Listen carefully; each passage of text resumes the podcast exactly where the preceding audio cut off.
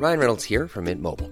With the price of just about everything going up during inflation, we thought we'd bring our prices down. So to help us, we brought in a reverse auctioneer, which is apparently a thing.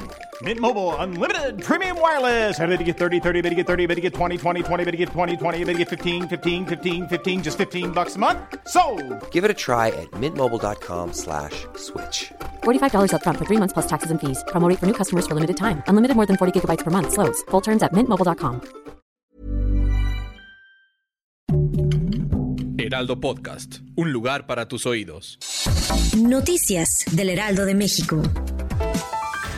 Durante la conferencia mañanera, Ricardo Sheffield Padilla, procurador del consumidor, dio a conocer la lista de servidores públicos que perciben un sueldo neto mayor al del presidente, quien gana 136.700 pesos al mes. En la lista destacan miembros de la Judicatura Federal, de la Suprema Corte de Justicia de la Nación y del Instituto Nacional Electoral.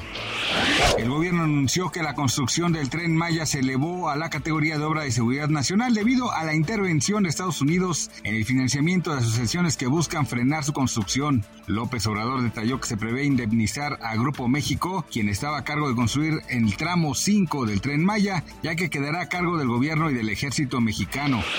De acuerdo con el indicador global de la actividad económica en mayo, la economía mexicana se contrajo 0.2% respecto a abril previo, con lo que se observó su peor registro desde agosto de 2021. La Comisión Europea aprobó la extensión de la vacuna Invamex, elaborada por el grupo farmacéutico danés Bavarian Nordic contra la propagación de la viruela del mono.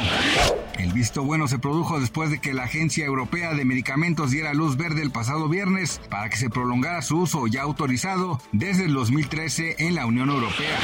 Gracias por escucharnos, les informó José Alberto García.